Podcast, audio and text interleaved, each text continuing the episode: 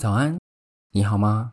我是彤彤，欢迎收听彤彤爱看书书说社会这个频道，让我用书中的故事带你同理世界的大小事。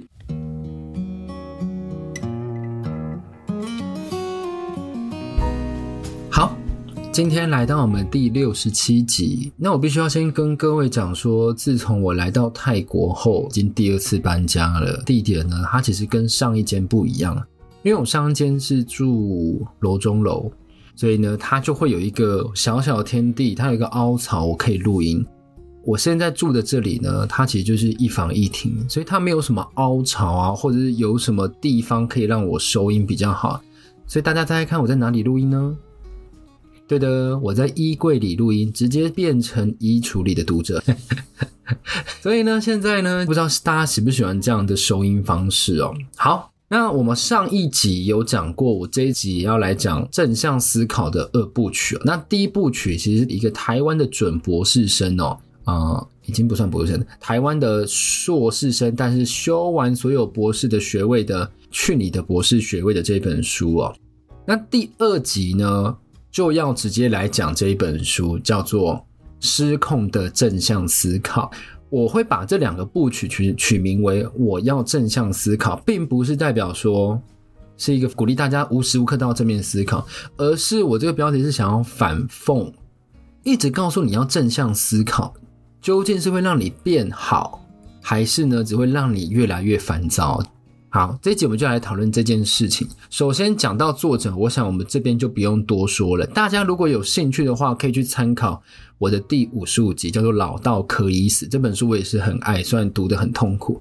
然后他们两个是同一个作者哦，都是 Barbara。那其实他是先出版我现在要讲的这一本，之后才出版《老到可以死》。《老到可以死》其实是他去世前的最后的作品哦，他是在今年九月去世的。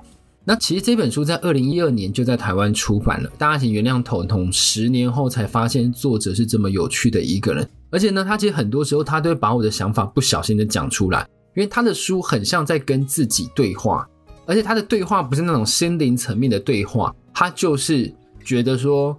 你怎么有办法逻辑崩坏成这样子对你的思考？但不是说我都对大家说，哎，你的逻辑怎么崩坏的？是觉得说他内心讲出来的想法虽然充满着负面，但是却非常有道理。他会用很厌世的态度来跟各位讲说，这个道理就是这样，你不要在那边瞎扯淡。因为这样子，所以其实我每次看到市面上的励志书啊，或是在提醒你要怎样做才会跟有钱人更靠近，才能更靠近成功这种书。对我来讲，其实会比较没有那么吸引力，我就不太算是受众。我算是哪一种受众呢巴巴拉写的书就算是我，你知道我的我很爱的一种书籍哦。那这一本书我同样会分成三个部分来跟各位说。标题三个呢，我先念给各位听。第一个呢是需要正向思考的客群，第二个呢是神会给我们，我们只需正向。第三个呢叫做正向思考是目的还是过程？首先，我们先讲第一部分。那如果你有听《老到可以死》，你就知道作者那时候已经被诊断癌症很久了。但是呢，他在写这一本书的时候，其实离他刚被诊断癌症的时候不远。所以那时候他刚被诊断癌症的时候，其实他人生最低潮。他当时祈祷着，他不是说祈祷变好，他是祈祷怎样？如果可以被鲨鱼吞下啊，闪电击中啊，或被狙击手射杀啊，或是直接发生死亡车祸。只要能够快速死得干净就好了。对，他不想要经过癌症这样的折磨，不想要再这样被化疗啊，或是被病痛所折磨。他希望可以立即死亡。那其实呢，这个世界，我讲的这个世界，总是会给各位中在绝望中另一个希望。而且这个希望是怎么来的？人类自己创造的。所以他就透过自己本身是见证者的角度，然后来跟各位讲说：诶他在得癌症的时候，他就很慌张，上网去找一些解方，然后他就找到了这个基金会，叫做苏珊科曼基金会，领导人是 Nancy，他曾经也罹患过乳癌，而且这基金会里面多半是乳癌的生还者或者是他的亲友，他们会在网站上分享，就是说，诶，我今天要跟乳癌对抗啊，我今天刚化疗完啊，或者是我是那个癌症亲友，我觉得亲友病患他对于癌症对抗非常的正面。类似这样的小故事、小故事、小故事，然后每一个都是充满正向的，这第一个。第二个呢是基金会呢，它还会怎样？以粉红丝带，我相信大家很常会看到，有些实境节目也会接到这样的业配。那对他们讲，他们是业配，这种是算是公益的正面形象。然后基金会以粉红丝带来开发超级多的产品，超级多的产品，像是红丝带的周边商品啊、衣服啊，还有一个粉红色的熊。对，最常看到是那个粉红色的熊。我不知道要怎么样给大家看到哎，然后我应该就是到时候就大家如果去我 IG 搞不好我会放这个粉红丝带熊的照片，这样大概长什么样子？他们就认为这基金会他们认为这些商品不是在做生意，而是在抗战，抗什么战？还在帮助这些得到癌症的人能以更健康的心态去面对这整件事情。而且呢，他们正向到怎么样？甚至有人说，癌症是他这辈子经历过最好的事情。因为经历了癌症，所以他更能珍惜生命，他更能正向的思考，所以他觉得说这是他经历过最正向的事情，理所当然尔。作者就是觉得，嗯，我得到癌症这么痛苦，但是我却不能表露出负面的情绪，对我来讲真的很折磨。然后呢，我们今天在讲客群嘛，其实客群不只是生病的人需要正向思考，其实它是一个非常生意兴隆的生意哦。他的买主是遍布在世界上各行各业，不管你是业务，不管你是老板，甚至你是被裁员的人，或是你想要成功的人，你都需要正向思考。那作者在举例喽，二零零七年，苏他其实是一位房地产的业务，他在九零年代那个时候呢，他们公司请了一个激励公司，叫做和平会。那时候这个和平会来到这间公司，就在讨论什么，要怎么样设定目标，要怎么样正向思考，要怎么样远离安逸。就类似这样的，要让自己更努力，更努力达成目标之后，你才会快乐。于是呢，因为苏本身是业务嘛，他在拜访客户的途中，其实已经经历过无数的拒绝。因为你这种挨家挨户敲门，就说：“哎，不好意思，请问你要这个东西吗？”你当然是会被人家拒绝啊。如果是我啦，我绝对就是不开门。这时候呢，他回到车上很难过的时候，他就会听这个和平会的 CD，让自己这样。平复情绪，好让自己更上一层楼。因为苏本身他的出身没有那么好，家里没那么有钱，所以他一定要努力的往上爬。这个 CD 就可以让他在需要的时候完全的正向思考。那除了这些业务性质啊，这种白领阶级，他可能需要正向思考之外，还有谁需要呢？最需要的是雇主。为什么雇主会需要呢？我相信各位，如果你今天是领薪水的。都会面临到这样的产品的销售，真的是一个产品的销售。只要是你的上司有跟你讲说，你一定要去看什么样的书，让你更有动力，那个就算在贩卖你正向思考。好，他在雇主那呢，他是可以用来刺激员工精进，越来越努力。不管你有没有什么目标，就是对公司越好，就是对我越好，类似这样的话。而且刺激员工精进呢，就像我刚刚讲的，大家在现实中一定有办法体会，可是你不会想到的是，在美国，这个正向思考很大量被用在你被裁员后，所以正向思考其实还能够怎样管理绝望哦？在你失去，就是你被公司裁掉之后呢，有些公司他们会请专门的裁员公司来裁，我相信这个电影会有做过这类事情。然后呢，他们裁掉员工的时候还要快很准，之后呢，他会跟你讲什么？你失去工作其实是怎样改造你自己的机会？大环境荡荡的时候，就会造就一批新的赢家。你怎么知道你不是赢家呢？但是你正在怎样被现在的公司裁员？你不觉得很荒谬吗？那这边有举一个例子，在一九九四年呢，美国电报公司派了员工去一场名为“成功一九九四”的大型激励活动。然后那一次呢，就是请基督教的激励专家金克拉。当天他的主旨就是什么？错在自己，别怪体制，别怪老板，要更认真工作，要用心祷告。我不知道这最后一句跟前面有什么关系，但是反正因为他是基督教，所以这听起来非常合理。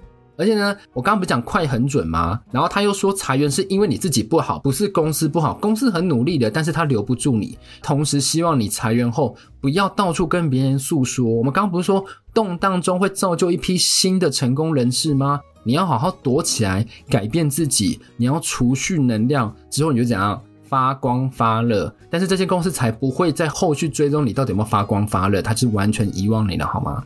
他就是要你导向什么一定是你自己不够好，才会被公司裁员。雇主这样子呢，贩卖你正向思考，除了可以确保员工他不会吵不会闹，因为当你发现错是在自己的时候，你才不会去怨天尤人，你就会觉得说我自己要更好，要更努力，才能得到下次更好的机会。但现实中是什么？美国裁员的时候，通常会需要可能请转介公司的人来帮忙转介工作，这是要一笔费用的。所以呢，如果怪在你自己身上的时候，那个之前你的公司还可以节省一笔工作转介费。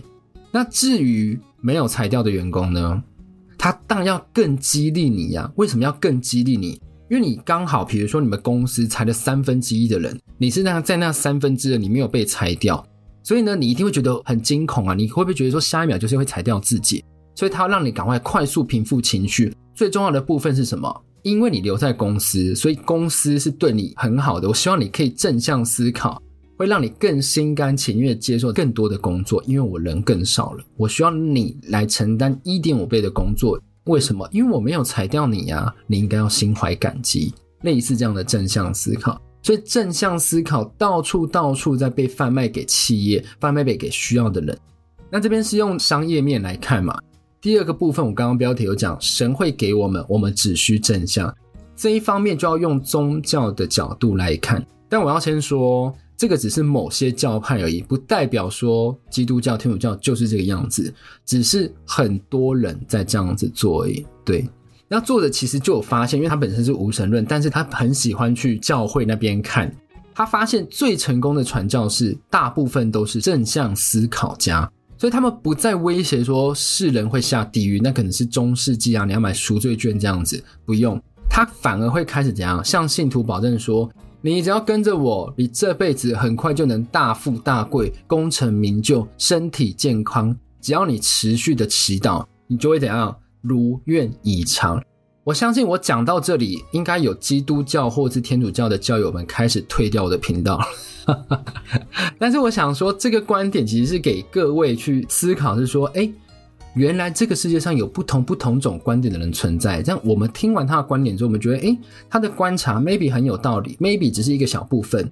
第一个会让我们警惕，第二个会让我们重新认识这整个架构。好，所以作者这样讲完之后，你一定会想说，怎么可能每个教会都这样？所以他有特别指到一个教会，他说在休斯顿的湖木教会。其中的那个牧师叫约尔·欧斯丁，他曾经说过一句话，他说：“心智简直就像磁铁，我们不断想什么，就会吸来什么，就像是吸引力法则一样。”那这里呢，我就不提，我一直在 IG 耳提面命重复刊登，一直登，一直的告诉各位有这本书，就是《秘密力量》。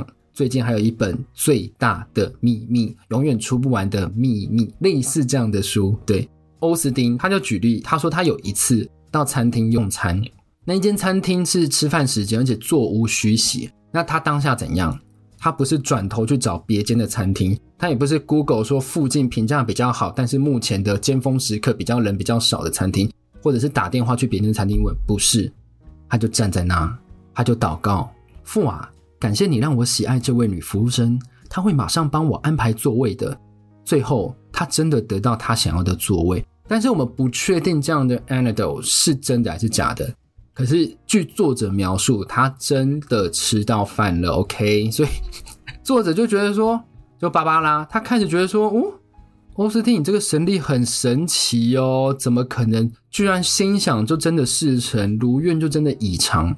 所以，二零零八年的时候，他决定直接杀到欧斯丁的胡木教会去拜访。他一到之后，发现超级大。你知道里面有几个座位吗？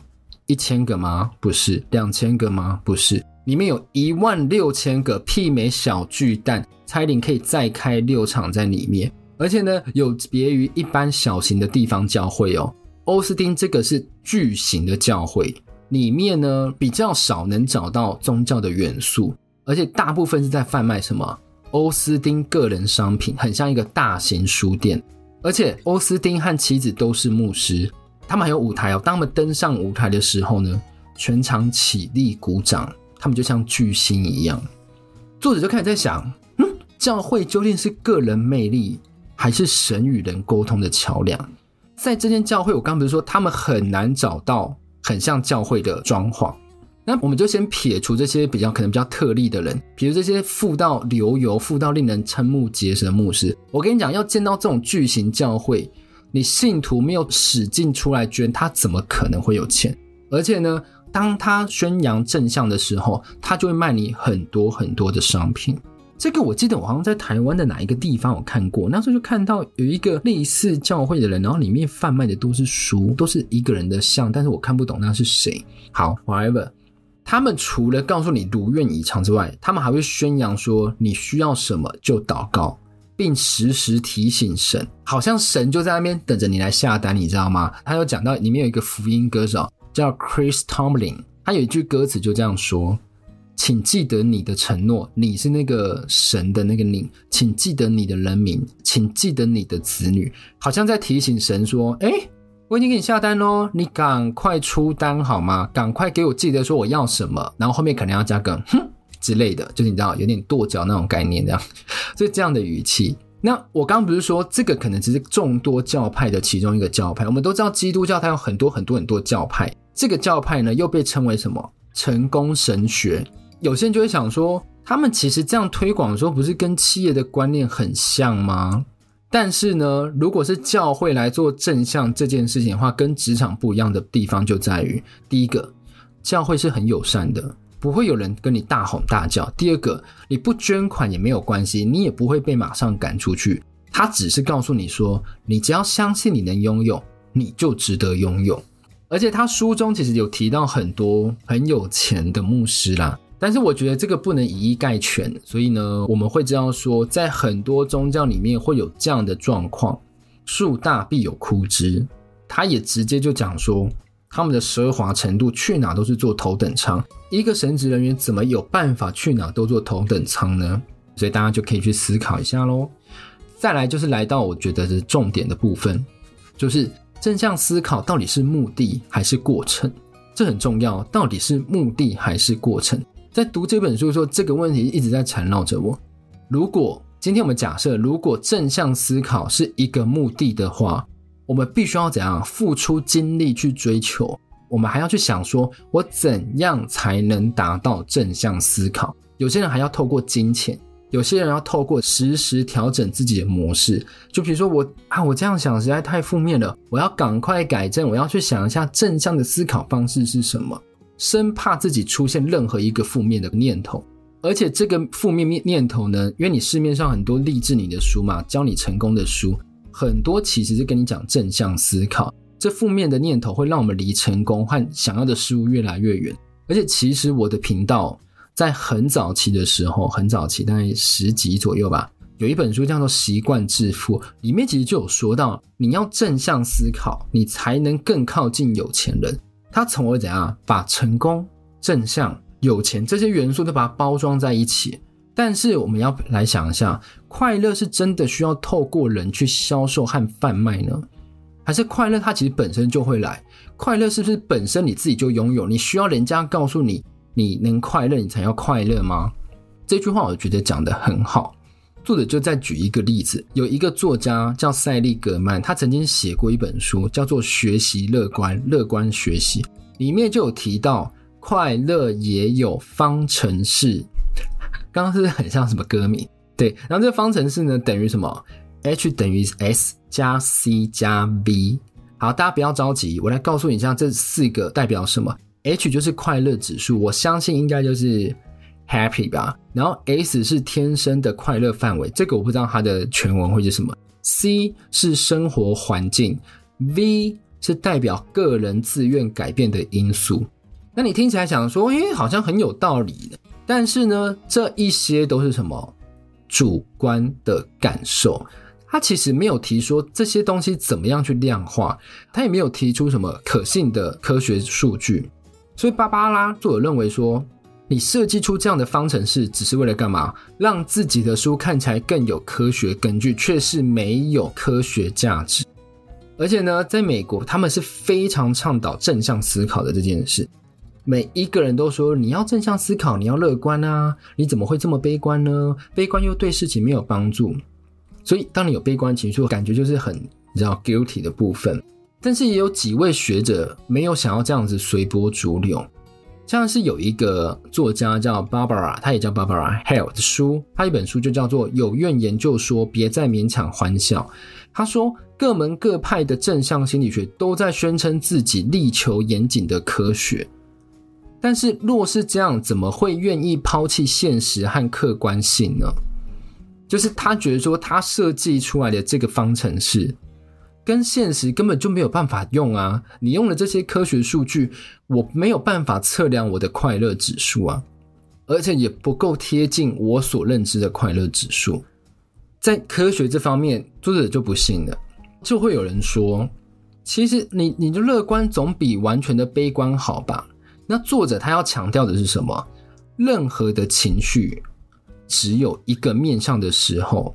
就会变得非常极端，像是我们在乐观的时候，我们不可能一直一直乐观，我们也不可能抛弃自己悲观的想法。而且呢，有时候你有防御性的悲观，可以让我们更认清环境的现实。因为人类其实从自古以来呢，都是在很恶劣的环境生存下来的。所以，当你有一些悲观的时候，你可以比较预防性的思考。这个天性有时候是保护自己的，很多时候告诉你要正向思考的，反而会怎样？反而让你忽略了一些致命的打击哦，而且会降低判断力，阻碍我们的思考。所以，不管其实你是生活在哪一个地方、哪一个国家，你绝对不可能有永远的快乐常驻。而且呢，快乐其实不代表什么，你要时时刻刻改正自己的内在想法、感觉，因为每个人都是独特的，你每一个人都是出生在不同的生活环境背景。如果他今天出生已经很辛苦，你要他一直乐观起来，那反而会怎样？加重他的辛苦。就像是你一直没办法很乐观的思考每件事情，突然有人跟你讲说：“哦，你就不要这样想就好了。”我跟你讲，那是很难的一件事，你很难不这样想，因为那个脑袋的思考是源源不绝这样啵啵啵啵啵啵啵出来的，你是没办法控制的。就算真的乐观了，那也不是你真实的感受。所以作者呢，对于快乐，他就有一个想法，但这个想法也蛮切合我的想法的。这想法是什么？他认为快乐不应该是一个结果，不应该是我要去追求快乐，而是我在做什么事情的时候，快乐跟着来。所以我们可以从努力的过程中获得什么？快乐。所以。我也非常赞同这点。当你努力过后的时候，你就会发现，哎，其实，在追求的过程中，你得到很多开心。就像是我现在做 podcast，听到自己都很害臊。对，所以呢，我们就不需要再勉强自己，一定要说我无时无刻都要乐观。我相信，只有你让自己的情绪顺其自然，你才会活得更开心、更顺心、更自然，活得更没有压力。生活已经很困难，你不用再为了要追求快乐而快乐，这听起来太不合理了。好，那今天的书呢，就讲到这里。如果你喜欢我的 Podcast 的话，请帮我宣传，或者到 Apple Podcast、Spotify 帮我五星好评。在任何地方留言，我不一定会看到，但是呢，你只要在 Instagram 上留言，基本上我都会看到哦。然后也欢迎大家在 Apple Podcast 上帮我留言，然后让更多人，比如说点到这个节目的时候，就会想说，诶。好像还不错哦，大家写的好像煞有其事哦，那就来听一下好了。不要只有美声 Podcaster 好吗？就是让大家也知道说内容也是很有趣的，好不好？